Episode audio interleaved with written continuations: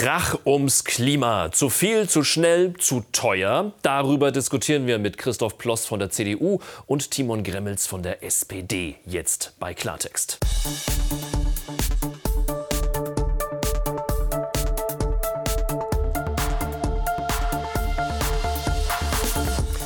Freue mich sehr, dass Sie da sind. Ganz herzlich willkommen und freue mich über meine beiden Gäste heute in der Sendung hier bei Klartext. Christoph Ploss ist bei uns Verkehrspolitiker. Er sitzt für die CDU im Bundestag. Ein großer Befürworter von Autos mit Verbrennungsmotor, ein großer Befürworter auch von E-Fuels und als CDU-Mann von, ich würde sagen, von Natur aus ein großer Kritiker der Ampelregierung. Schön, dass Sie da sind. Herzlich willkommen. Guten Tag.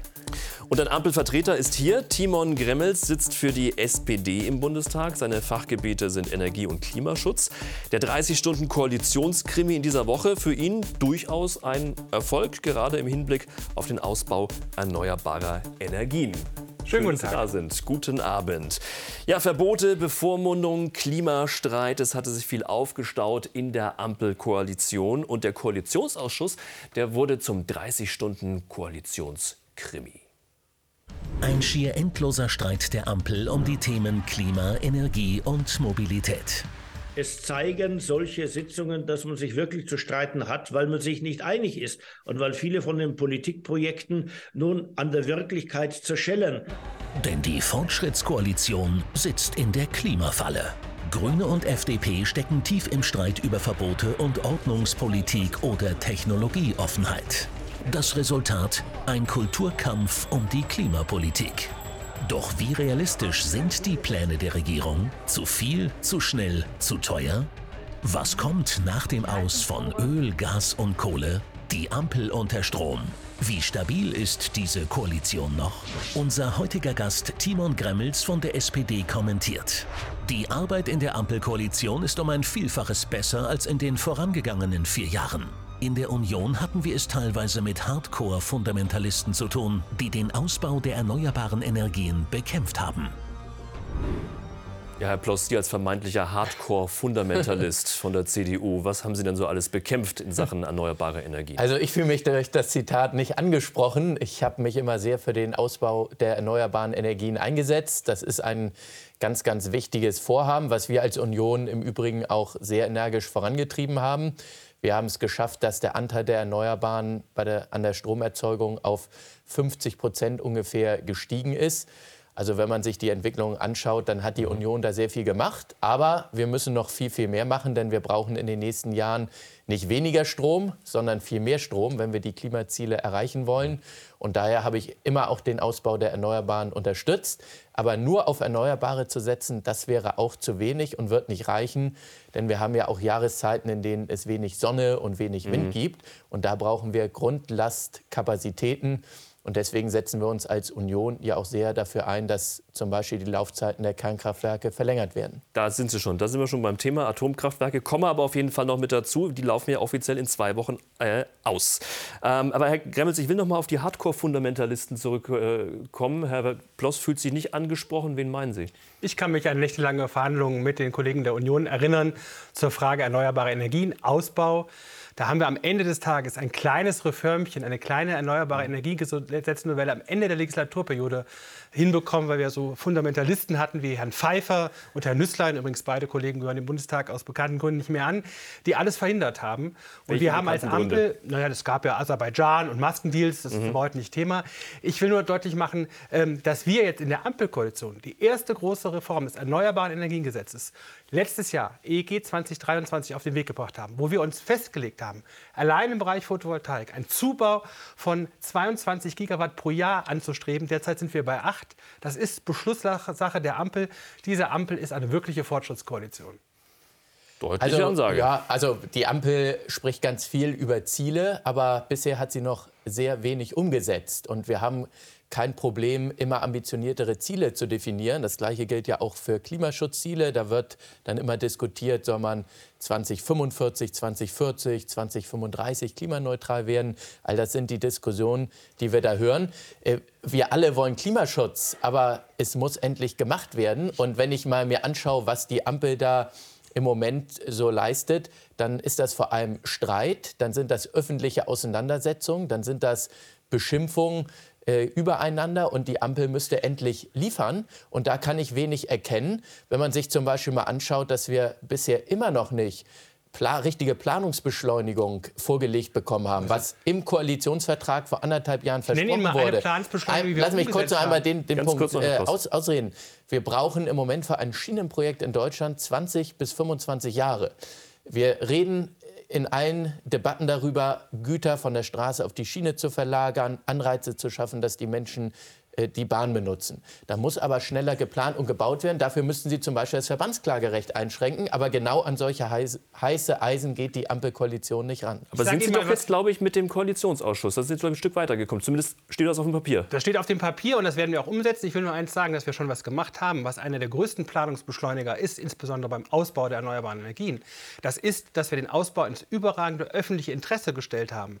Das heißt, bei künftigen möglichen Klagen und bei Planungsbeschleunigung hat der Ausbau der erneuerbaren Energien überragendes öffentliches Interesse. Das heißt, Verfahren werden schneller, dadurch Möglichkeiten zu klagen werden weniger erfolgreich. Es geht deutlich schneller. Und das, was wir beim Ausbau der erneuerbaren Energien schon jetzt haben, was geltendes Recht ist, übertragen wir jetzt auch für Schiene äh, und auch für ausgewählte Straßenbauprojekte. Übertragen, wir das? Äh, übertragen wir das? Ist gestern Abend auch äh, klar beschlossen worden. Auf das heißt, äh, das heißt, ja, aber Herr Ploss, Sie haben mir doch gerade einen Vorwurf gemacht, wir würden nicht handeln. Ich habe Ihnen jetzt gerade dargelegt, dass Ihre Aussage, wir hätten noch nichts in geltendes Recht umgesetzt, grundlegend falsch ist. Wir haben es beim Ausbau erneuerbarer Energien hingekriegt. Das ist für uns die Musterblaupause, genauso wie wir es ja auch gezeigt haben beim Ausbau des Flüssiggasterminals. Innerhalb von sechs Monaten hat Deutschland von der Planung bis zur Inbetriebnahme es hinbekommen, Flüssiggasterminals anzuschließen an das Gasnetz Deutschlands. Und das ist sozusagen die Deutschlandgeschwindigkeit. Die übertragen wir jetzt Stück für Stück auf andere Darf ich mal fragen, Infrastruktur, welche Infrastrukturprojekte. Und das ist, glaube ich, genau der richtige Weg. Welche Schienenprojekte? Ich Wir haben doch auch jetzt, äh, wenn Sie Ja, also dann gucken Sie sich doch mal gestern die Beschlüsse an. Es werden davon ungefähr 140 Teilabschnitten auch bei Autobahnprojekten gesprochen. Sie haben eben von die wir eben, gesprochen. Die wir da machen und wir machen es auch bei Schienenprojekten. Auch bei Schiene muss denn? schneller vorangesetzt werden. Das, über, ja, das, das 49 Euro das 49 Euro Ticket ist, glaube ich, in die Bahncard 100 jetzt künftig mit äh, integriert. Äh, Habe ich unter, ja, aber das, das, anderem gelesen. Genau, aber, aber mich würde mal interessieren, weil jetzt wird einfach gesagt, ja, das gilt auch für Schienenprojekte. Für welche Schienenprojekte gilt das denn? Wir haben doch gestern im Koalitionsgespräch und Beschluss Rahmenbedingungen gesetzt. Das Weitere ist der Ausgestaltung auch, die wir als Koalition im Rahmen des gesetzgeberischen Verfahrens machen, die die Bundesregierung in ihrem Bereich machen wird.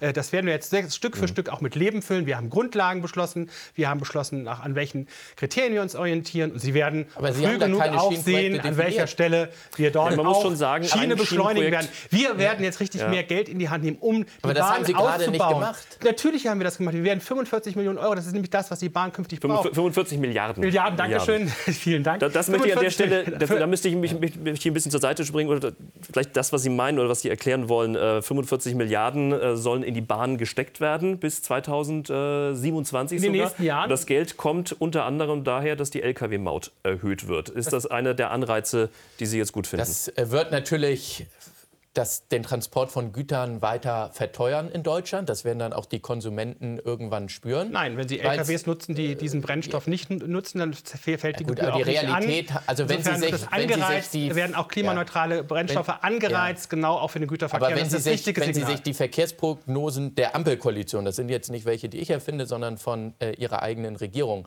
wenn Sie sich die anschauen, dann sehen Sie, dass in den nächsten 20 bis 30 Jahren der Lkw-Verkehr massiv steigen wird. Die Prognosen wurden gerade wir stärken Nein, ja den schönen Güterverkehr. Wir stärken den schönen, äh, ja, Güterverkehr also die Prognosen Ihrer eigenen Regierung. Also ich, wie gesagt, das sind, ich meine, das sind die von Ihrer eigenen Regierung. Die zeigen, der Schienengüterverkehr wird, wird steigen.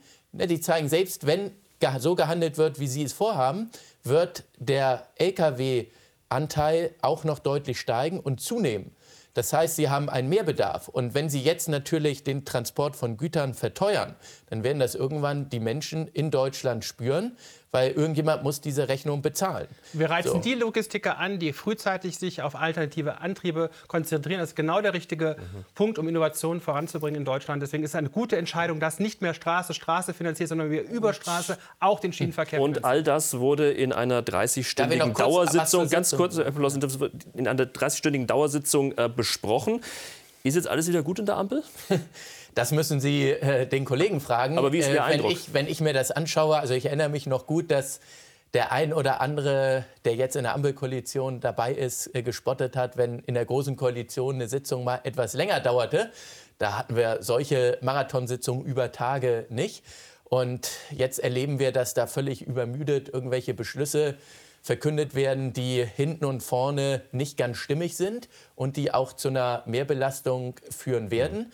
Denn es wurden teilweise ja Maßnahmen verkündet, auch dass es Zuschüsse geben soll. Alles erstmal schön, klingt gut. Aber wie soll das finanziert werden? Es wird nicht einmal Doch. besprochen, wo spart der Staat Ausgaben ein, wo kürzt der Staat auch bei sich und wo hinterfragt der Staat Ausgaben. Die Gegenfinanzierung ist, ist, doch im die, Klimafonds die, ist doch genau hinterlegt worden. Ja, aber das wird, das wird auch kaum reichen. Der ist auch gut gefüllt. Das wird auch kaum reichen. Das äh, sagen doch sogar Ihre eigenen Leute. Und Sie müssen die Frage beantworten, wo kommt das Geld her, beziehungsweise wo spart der Staat ein, damit man Gelder hat, um die ganzen Klimavorhaben sozialverträglich hinzubekommen. Aber ich will auch noch mal kurz, auf Ihre, kurz auf Ihre Frage eingehen. Äh, man sieht an diesen tagelangen Verhandlungen, ja teilweise unterbrochen dadurch, dass man dann nach Rotterdam äh, fliegen muss, beziehungsweise in die Niederlande äh, fliegen muss, dass äh, dazwischen Staatsgäste zu Besuch kommen, was uns international auch nicht unbedingt äh, gut dastehen lässt. Und man sieht auch an den öffentlichen Auseinandersetzungen, dass die Ampelkoalition wirklich tief zerstritten Nein. ist und dass sie sich gegenseitig blockiert. Das haben wir jetzt also auch. Ist, ist jetzt wieder Frieden? Ist jetzt wieder Frieden? Weil also den war, Streit, also, den gab es ja in den letzten Wochen. Das ist ja nicht von der Hand zu weisen. Von, äh, der Gegenteil von Frieden ist Krieg und den hat es in der Ampel nie gegeben. Wir haben kontrovers miteinander gestritten und um mhm. Meinungen und den richtigen Weg gerungen. Ich finde, dass wir da auch einen Konflikt miteinander ausgetragen haben, der ja auch in der Gesellschaft tief verwurzelt ist. Ja. Äh, wir haben stellvertretend einen Konflikt bearbeitet, auch die Argumente abgewogen, auch geguckt, wo hat der andere vielleicht recht und jeder muss an seiner Stelle auch Kompromisse äh, finden und einschlagen und dass wir das getan haben und zwar in gegenseitiger Achtung und Respekt, also soweit wie es damals äh, mit der CDU-FDP-Koalition ist, dass wir uns Gurkentruppen öffentlich genannt haben und ähnliches, das ist es ja noch lange nicht. Streit, Auseinandersetzung um den richtigen Weg gibt es immer. Und das ist auch richtig so. Streit um des Streits willen, da würde ich sagen, dann ist eine Koalition am Ende. Aber es geht immer um die Sachauseinandersetzung. Und das tut Demokratie auch gut, damit die Bürgerinnen und Bürger sehen, wer hat welche Argumente und welche Argumente teile ich als Bürger, mhm. welche teile ich nicht. Und das haben wir stellvertretend auch für die Bürgerinnen und Bürger jetzt in einem demokratischen Diskurs ausgehandelt. Ich kann Ihnen mal Beispiele nennen. Also da sagt zum Beispiel der verkehrspolitische Sprecher der Grünen über den Minister der eigenen Koalition vor zwei, drei Wochen, er würde Gesetze brechen. Das sagt er öffentlich. Das hat er nicht irgendwo unter vier Augen mal gesagt, das sagt er öffentlich. Und das ist der Stil, den wir leider bei der Ampelkoalition beobachten müssen. Man könnte ja so ein bisschen spaßig sagen, da braucht es im Moment fast gar keine Opposition, denn die Ampel zerlegt sich ja permanent selbst. Ach. Aber ich würde mir wünschen, wir würden mehr über Inhalte und Argumente Gerne. sprechen. Dann und das, was Sie jetzt vorgelegt haben, das ist an vielen Stellen fauler Kompromiss. Und leider geht es auch in die falsche Richtung, denn zum Beispiel Beschleunigung von Schienenprojekten kann ich nicht erkennen, wenn man sich das Papier durchliest, Sie sagen jetzt, das wird irgendwann kommen, da frage ich mich, warum hat man das jetzt nicht in diesem tagelangen Verhandlungsmarathon beschlossen? Und wenn ich mir die Liste der Autobahnprojekte anschaue, dann fehlt da der Osten in Deutschland komplett. Und auch im Norden gibt es kaum Projekte, die beschleunigt werden. Das heißt, gerade dort, wo wir auch Ausbau von Infrastruktur bräuchten, wird gerade nicht Infrastruktur beschleunigt ausgebaut und das ist ein großer Fehler. Also vor allem, was das Gute ist an diesem Papier, dass künftig Infrastrukturprojekte wie Bahntrassen und Autobahnen nur noch in Kombination mit der Ausweisung von Photovoltaik- und Windkraftvorrangflächen entlang dieser Trassen mhm. geplant wird, dass man Autobahnbau, da wo er nötig ist, um Lücken zu schließen, Stra Schienenausbau, da wo notwendig ist, kombinieren mit der alternativen Energieerzeugung. Genauso muss es sein, dass man hier Flächenverbrauch ähm, äh, zusammenpasst und dass man man hier auch Synergieeffekte schafft. Ich glaube, das ist ein ganz kluger Ansatz. Autobahn, Infrastruktur, Schiene mhm. zu erhalten und auszubauen, zu kombinieren mit der Schaffung erneuerbarer Energiequellen. Aber, das finde ich eigentlich aber eine gute trotzdem, Idee. Kommen wir weg von den Autobahnen und von den Schienen. Es gibt ja noch viele andere Details, die noch offen sind oder eher vage geblieben sind. Zum Beispiel äh, ein Dauerbrenner-Thema in den vergangenen Wochen. Das war das Thema Heizung, das geplante äh, Verbot von Öl- und Gasheizung. Das ist wohl am Kippen, am Wackeln. Nein, Beim nein. Übergang zu Wärmepumpen soll es Förderungen geben. Es sollen möglichst äh, die künftigen Heizungen 65 Prozent ähm, äh, mit, äh, oder 65 Prozent ja, soll mit erneuerbarer Energie gearbeitet werden in der Heizung. Also es ist alles sehr vage. Nein, Warum ist, ist ganz konkret, konkret, weil genau das haben wir schon der, im letzten Koalitionsausschuss im März letzten Jahres genau so die Formulierung, dass möglichst 65 Prozent Ziel äh, erreicht werden soll. Damals schon formuliert, ist nachlesbar, ist jetzt nochmal bestätigt worden. Möglichst heißt und, es Ja, jetzt. möglichst, weil sie ist nicht überall hin. Das Stand war dieses auch vor einem Jahr schon. Und ist, auch wenn Sie diesen Gesetzentwurf, der geleakt worden ist, sich genau angucken und mal genau lesen und nicht nur die Überschriften, sehen Sie, dass von Anfang an klar war, dass es alternative Erfüllungsoptionen geben muss. Mhm. Dass nämlich die sogenannte Wärmepumpe nicht die eierlegende Wollmilchsau ist, die jedes Problem löst. Wir müssen uns die Häuser angucken, die Quartiere angucken. Wo macht vielleicht ein Wärmeanschluss, Nahwärmeanschluss Sinn? Wo kann man vielleicht auch mit Solarthermie heizen? Wo kann man auch vielleicht gucken, dass man eine bestehende Anlage kombiniert mit einer ähm, Wärmepumpe und macht eine Hybridlösung? Genau das äh, haben wir vor und mhm. wir werden den Gesetzentwurf so ist die derzeitige Planung, nächste Woche ins Kabinett einbringen und danach wird die Behandlung im Deutschen Bundestag erfolgen, weil das Gebäudeenergiegesetz ist ein wichtiger Bestandteil, um auch mhm. die Energiewende in die Gebäude zu bringen. Und wir werden darauf achten, dass keine Menschen und keine Bürgerinnen und Bürger am Ende des Tages alleine gelassen werden. Bei mir hat sich ein 84-jähriger Rentner gemeldet. Das ist die Sorge. Die Leute können ja, natürlich. Und die nehmen Sorge, wir auch dass sie das nicht leisten können. Genau, deswegen werden wir dafür Unmengen sorgen. an Sanierungskosten. Zum Beispiel, indem wir die Förderprogramme so ausgestalten und auch so ausfinanzieren, dass Menschen nicht alleine gelassen werden. Dass Aber wir auch alternative Erfüllungsoptionen er, er, er, ermöglichen. Dass man sagt, die Wärmepumpe ist für Neubau zum Beispiel State of the Art ist Standard, kann gemacht werden. Beim Bestand haben wir andere Herausforderungen. Da gibt es ja auch weitere Möglichkeiten. Das, das ist ja alles schön ja, und gut, und aber was Bio heißt das konkret? Sie, das heißt so, Sie konkret, müssten den Leuten dann Zahlen nennen, weil das hören, diese warmen Worte, die hören wir jetzt seit vielen Wochen. Der äh, Finanzminister hat es bisher nicht geschafft, sich auf Eckpunkte für den kommenden Haushalt zu verständigen. Aber der Finanzminister denn darüber ein, der ein, FDP genau. und hat gestern, hat gestern dargelegt, und das ja. können Sie auch nachlesen, dass die Finanzierung auch daraus äh, aus dem äh, Klima- und Energiefonds erfolgen soll, der gut gefüllt ist. Also wir sind ja alle gespannt das, darauf, und was das, dann kommt. Und das wird dann sozusagen auch gegenfinanziert, weil wir den Menschen auch zusagen, hier wird keiner alleine gelassen, keiner muss sein Häuschen ja. verkaufen, nur weil eine Heizung nachgerüstet werden muss. Wir werden längere Übergangsfristen aufbringen, dass niemand sozusagen jetzt sofort handeln muss. Wir wollen auch, dass bestehende Heizungen saniert werden können, dass keiner bei einer Heizungshaverie, also wenn die mhm. kaputt geht, sozusagen die Heizung wechseln muss. Aber wir wollen ja, im Neubau oder für jemand, der, Umbau, der die Heizung umbauen will, auch die Möglichkeit von Miet äh, äh, Herr Gremmels, das aber wann wird das, wann gibt, wird das ein Gesetz? Wann, wird, wann, kommt, wann kommt das ein Gesetz? Das ist ganz einfach. Nächste Woche soll das am, äh, ins Kabinett, soll vor Ostern okay. ins Kabinett, dann äh, ist es dort die Beschlusslage und dann kommt es in das parlamentarische Verfahren und wir wollen das vor der Sommerpause umsetzen, damit es nämlich auch Planungssicherheit gibt. Wir mhm. haben doch heute allein aufgrund der jetzigen Diskussion mhm. Verunsicherung auch bei den Menschen, weil sie eben die haben sie sagen, geschaffen weil sie eben sagen, sie wissen nicht, äh, ob sie ihre Heizung noch weiter betreiben können ja. oder nicht. Das heißt, Leute kaufen jetzt ganz hektisch so Gasheizungen oder stornieren ihre Wärmepumpe, weil, weil äh, stornieren ihre Wärmepumpe, weil sie Angst, weil sie hoffen, dass es vielleicht eine höhere Förderung Aber, aber darf ich eine Frage stellen? Mich würde mal ja, einen Punkt interessieren, weil der mhm. ist, also das äh, klingt alles schön und gut und das hören wir jetzt ja seit vielen Wochen. Aber um das zu finanzieren, müssten Sie auch entweder Steuern erhöhen irgendwo Gebühren erhöhen, Aber Herr Ploss, äh, Abgaben der Bevölkerung Nein, erhöhen oder, lassen Sie mich einmal kurz ausreden, oder Sie müssten als Bundesregierung irgendwo einsparen und sagen, ja, diese Maßnahme fahren wir zurück oder diese Ausgabe gibt es in Zukunft nicht mehr und so finanzieren wir das alles sozialverträglich. Also ich habe noch gerade... Mich würde mal interessieren, wie wollen Sie das denn schaffen? Ich habe Ihnen noch gerade gesagt, äh, wie das finanziert werden soll. Das soll aus dem Klima- und Energiefonds finanziert aber werden. Wie viel ist der, da drin? Der übrigens von Ihrer Fraktion, der übrigens von Ihrer Fraktion. Ja, aber, äh, aber wie viel ist da drin in diesem Klimafonds? Sind, äh, Was ist da? Mehrere Milliarden Euro drin. Und da, wo es am Ende des Tages nicht reicht, müssen wir in der Tat gucken bei der Prioritätensetzung, dass wir danach steuern. Über mehrere die Milliarden, wie viel konkret? Zwischen, ich würde mal sagen, 60 Milliarden sind da derzeit drin, zwischen 60 und 100 Milliarden. Und die werden dann auch dafür genutzt. Das ist, mhm. glaube ich, der richtige Punkt. Und ich will nur mal eins sagen weil sie jetzt, was, was sie jetzt völlig, was, sie, was sie als, was sie als CDU, die ja auch mal als Wirtschaftspartei dargestellt worden ist. Wenn wir jetzt auf Wärmepumpen setzen, machen wir ein Konjunkturprogramm für die großen Heizungsbauer hier in Deutschland. Wir haben hier eine ganze Menge, äh, ich will jetzt keine Namen nennen, aber wir haben hier fünf, sechs große Heizungsbauer. Und ich möchte, wenn wir die Wärmewende hinbekommen, dass am Ende des Tages hier Wärmepumpen eingebaut werden, die nicht made in China sind, sondern ich möchte, dass wir hier dort auch ähm, Wärmepumpen von deutschen Heizungsherstellern einbauen und die dann auch gefördert werden, weil ich möchte, dass da gute Arbeitsplätze entstehen. Bei mir in der Region gibt es einen Heizungsbauer, der hat eine Milliarde Euro investiert in eine mhm. neue Neufertigung auch äh, für Wärmepumpen. Sie werden die Wärmepumpenproduktion versiebenfachen. Das ist für den Wirtschaftsstandort Deutschland. Man kann mit Energiewende Aber gute es hat auch gar keiner was gegen schaffen. Wärmepumpen. Man kann, Sie äh, bauen man hier gerade Pappkameraden kann, auf. Also da muss ich mal kurz drauf eingehen. Also erstmal hat niemand was gegen Wärmepumpen. Wir sind sehr für Wärmepumpen, äh, wo sie Sinn ergeben. Genau, Wofür wir wir, genau, wofür wir aber auch sind, das ist Technologieoffenheit. Und wir sagen, Weil Plus, wenn, zum ich doch gerade Beispiel, zum. Heizung, wenn zum Beispiel Heizung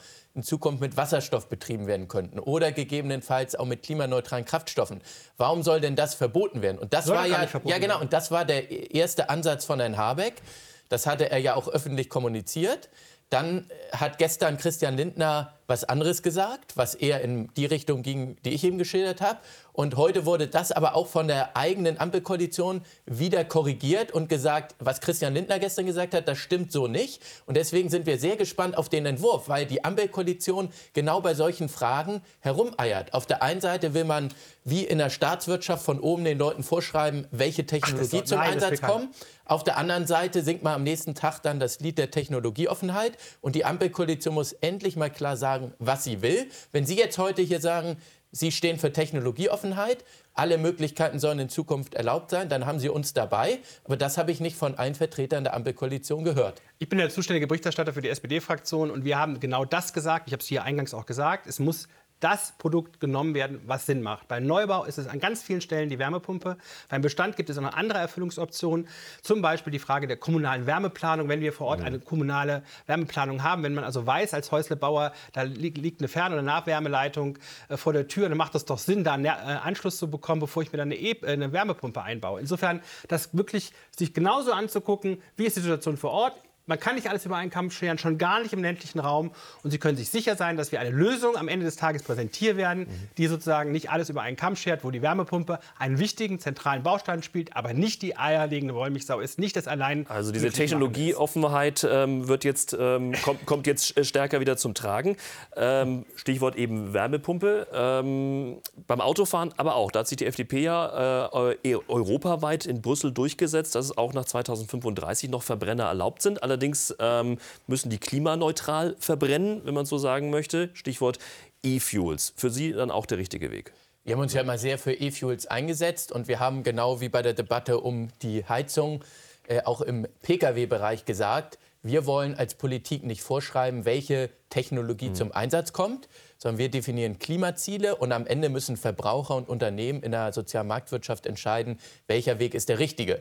Das können Batterieautos sein, das können äh, auch wasserstoffbetriebene Pkw oder Lkw sein, das können aber auch Verbrenner sein, die klimaneutral mit E-Fuels betrieben werden. Aber diese Warum E-Fuels soll die gibt's ja noch Politik gar nicht so richtig. ja, Äh, wir reden ja, ja, im Moment, im Moment reden wir ja über, wir reden im Moment über einen regulativen Rahmen, den Mhm. wir schaffen wollen, damit die E-Fuels in den sogenannten Markthochlauf kommen, also dass das vielleicht irgendwann eine Massenware wird. Mhm. Das wissen wir nicht. Aber auch hier ist, gilt doch der entscheidende Grundsatz. Soll die Politik verbieten oder erlauben? Und wir haben im Moment die Debatte, äh, was ist das Richtige? Und wir sagen, lasst uns das doch zulassen und erlauben. Und am Ende wird der Markt entscheiden, wie stark das angenommen wird. Wir können das nicht genau vorhersehen und wissen. Aber warum soll die Politik sagen, ja, wenn es Unternehmen gibt und Wissenschaftler gibt, die sagen, wir schaffen es, den Verbrenner mit E-Fuels klimaneutral zu betreiben.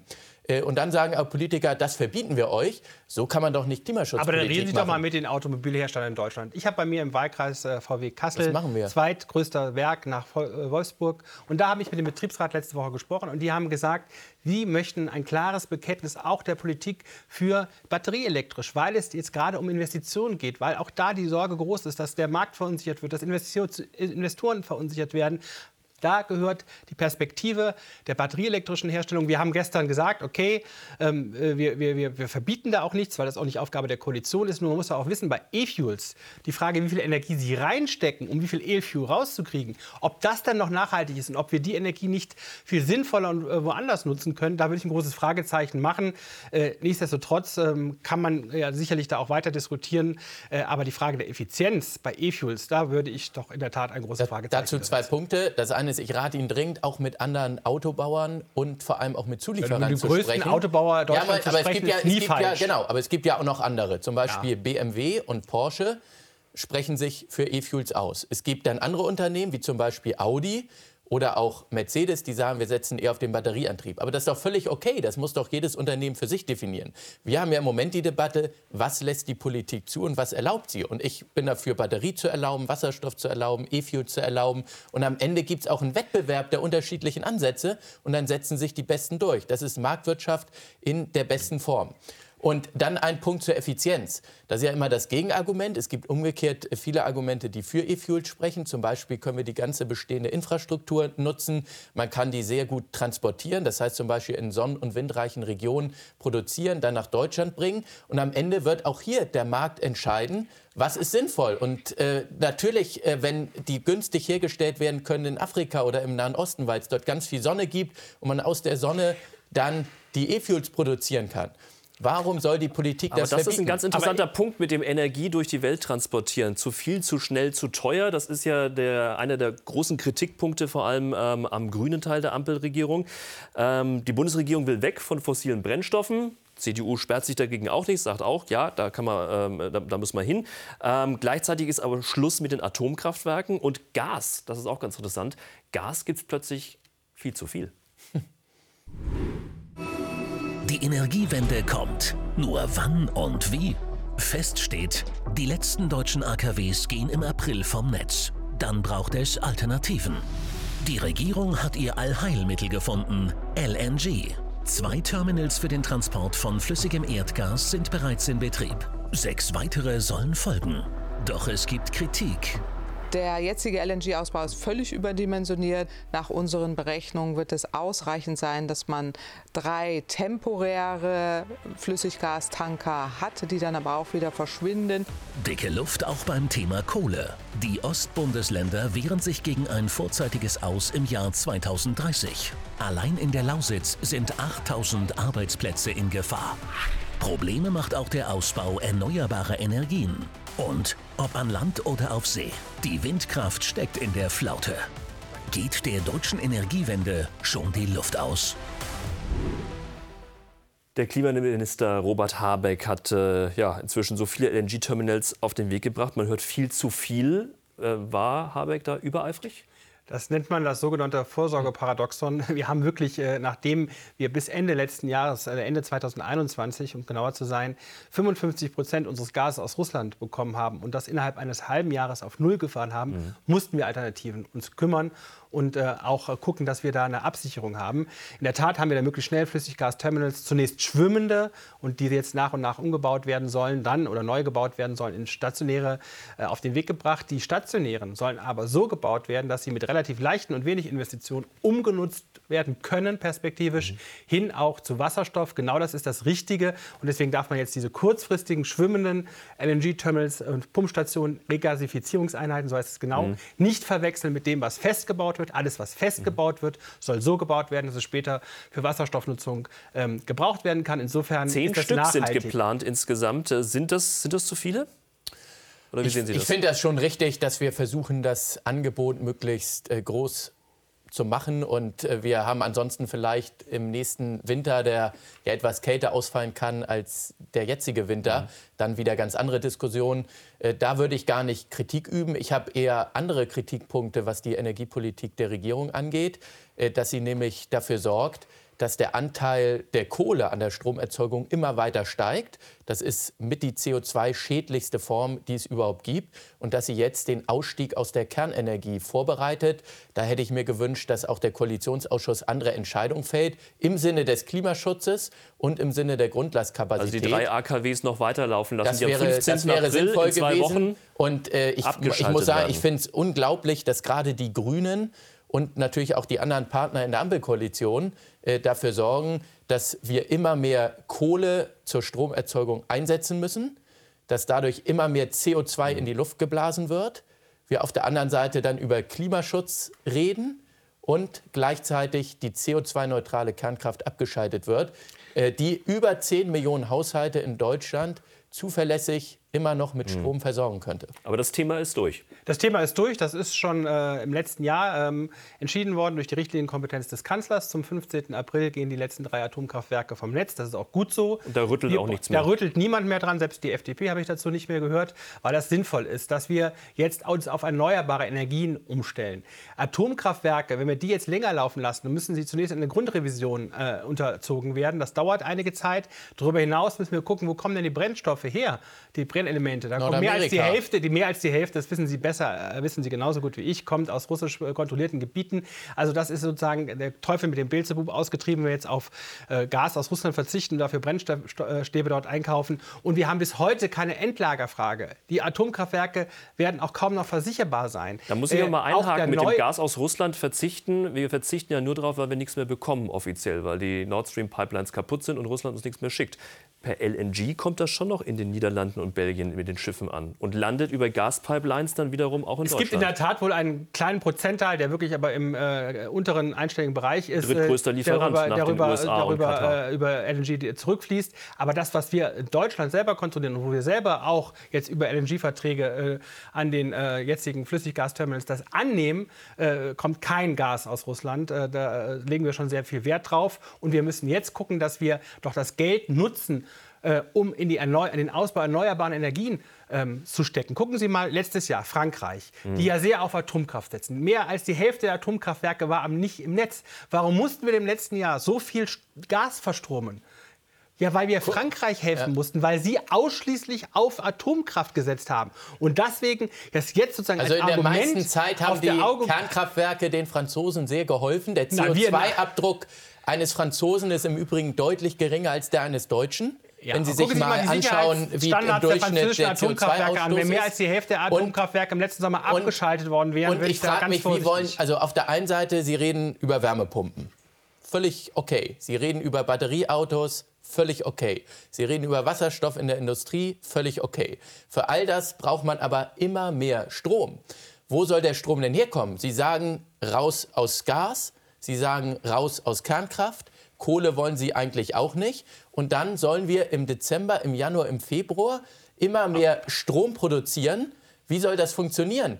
Da ist wenig Sonne da, da ist häufig wenig Wind da. Und schauen Sie sich doch mal an, wie viel Kohle Sie jetzt in diesem Winter schon einsetzen mussten, um die Stromkapazitäten zu decken. Das ist sowas von klimaschädlich. Da fehlen einem wirklich bald die Also, Worte. d- was Sie sagen, ist einfach schlicht und weg falsch. Wir haben äh, temporär wieder auch äh, die Kohlekraftwerke aus der Reserve geholt. Äh, das ist eine temporäre Maßnahme. Wir stehen zum Kohleausstieg. Wir haben ihn sogar äh, für Nordrhein-Westfalen sogar vorgezogen. Das ist auch richtig so, dass Kohle komplett äh, vom Markt geht.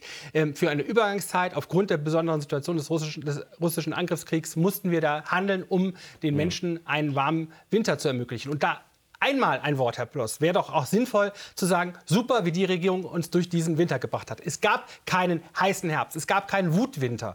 Es mussten keine Unternehmen ihre Gasversorgung eingeschränkt werden, abgeregelt werden. Wir haben noch heute, noch heute, Ende März, 64 Prozent in Gas in unseren Speichern. Wissen Sie, wie das vor einem Jahr war? Da waren wir bei 24 Prozent. Wir haben dafür gesorgt, dass Deutschland sicher und gut durch diesen Winter kommt, dass die deutsche Industrie auch nicht darbt. Ja, sie hat sicherlich die eine oder andere Delle bekommen, aber das, was alle im letzten Sommer befürchtet hatten und an Horrorszenarien auch von ihrer Partei an die Wand gewalt worden ist, hat diese Bundesregierung abgewendet und die Menschen sind gut und Die sicher Bundesregierung durch diesen sorgt, hat dafür gesorgt, dass, dass ganz viel CO2 in die Luft geblasen wird wegen der Kohle. Die Bundesregierung sorgt jetzt mit diesem fatalen Beschluss im April aus der tun ja Kernenergie so, die auszusteigen. 16 Jahre nicht an der die, Regierung die gewesen Bundesregierung sorgt, sorgt dafür, dass mit dem Ausstieg aus der Kernenergie noch weniger CO2-neutraler Strom erzeugt wird. Und das ist doch das große Problem. Sie verringern das Angebot, wo jeder weiß, die Nachfrage steigt. Und das ist das kleine Einmaleins in der Marktwirtschaft. Das wird am Ende die Preise teuer machen und noch teurer machen für die Leute, die das jetzt schon bei den äh, Rechnungen spüren. Und deswegen sagen wir ja auch als CDU in der jetzigen Phase äh, darauf zu verzichten, dass wir zuverlässige Kernenergie mhm. bekommen könnten und dass die Kernkraftwerke über 10 Millionen Haushalte mit Strom versorgen. Das äh, kann man nicht nachvollziehen. Aber was ist denn Ihr Horrorszenario, wenn Sie sagen, das reicht alles nicht? Der Strom, wenn die AKWs abgeschaltet genau. werden, reicht das nicht für die ganzen Projekte, die jetzt kommen? Das kann, das kann ich ganz klar sagen. Schauen Sie sich nur in Europa um. Also Polen, die Niederländer, die Belgier, über Frankreich haben wir eben gesprochen. Wir bleiben wir mal in Deutschland. Skandinavischen Länder sind. Die setzen neben dem Ausbau von Erneuerbaren ganz stark auf Kernenergie, weil die wissen, im, gerade im das, Winter das, braucht man das haben wir verstanden, das haben wir verstanden, Herr Ploss. So. Und wenn man, wenn man das nicht macht und wenn man das nicht macht, dann wird das dazu führen, dass wir für teures Geld im Ausland Strom dazu kaufen müssen. Und das wird dann Atomstrom sein, den sie hier in Deutschland verhindern. Aber die Bilanz und dann, wird, ganz und dann wird man den aus dem Ausland kaufen und das kann, können wir nicht nachvollziehen. Und wenn das so stimmen würde, was Sie sagen, dann frage ich mich, warum sind wir denn das einzige Land der Welt, was diesen Weg geht? Also entschuldigen Sie mal, wir haben im letzten Jahr mehr ähm, Energie und Strom nach Frankreich exportiert, als wir von dort importiert haben, obwohl sie auf Atomkraft setzen und wir auf erneuerbare Energien. Weil die Hälfte Energien. ja abgeschaltet so, waren, wie wir ja, gehört ja, eben, haben. Weil, das, das weil sie massiv auf Kohle gesetzt wenn haben. Wenn Sie konsequent sozusagen auf Atomkraft setzen, passiert sowas wie in Frankreich. Ja. Deswegen müssen wir das Geld und die Investitionen jetzt auf den massiven, schnellen Ausbau der erneuerbaren Energien setzen. Ja, Strom ist nicht alles. Wir brauchen auch den Wärmebereich und wir brauchen auch Wasserstoff perspektivisch. Und wir haben auch dort als Bundesregierung äh, gute Gespräche in Kanada geführt, in Chile mhm. geführt. Wir werden auch grünen Wasserstoff von dort hierher holen, um den Energiebedarf in Deutschland zu decken. Ich glaube, und, dass diese Regierung auf einem guten Weg ist. Und all das haben Sie ja im Koalitionsausschuss in dieser 30-Stunden-Marathonsitzung zumindest mal in Grundzügen festgehalten. Wir haben schon gehört, da gibt es noch viel ähm, nachzufragen und äh, Herr Ploss ist vor allem auch auf die Gesetzentwürfe dann gespannt, die dann in den nächsten Wochen und Monaten in den Bundestag eintrudeln. Und äh, ich glaube, da werden wir noch viel drüber reden. Allerdings frühestens wieder in drei Wochen, denn wir gehen in die Osterpause mit Klartext, sehen uns dann wieder am äh, 19. April hier bei Servus TV, wie gewohnt um 22.10 Uhr. Schönen Abend für Sie.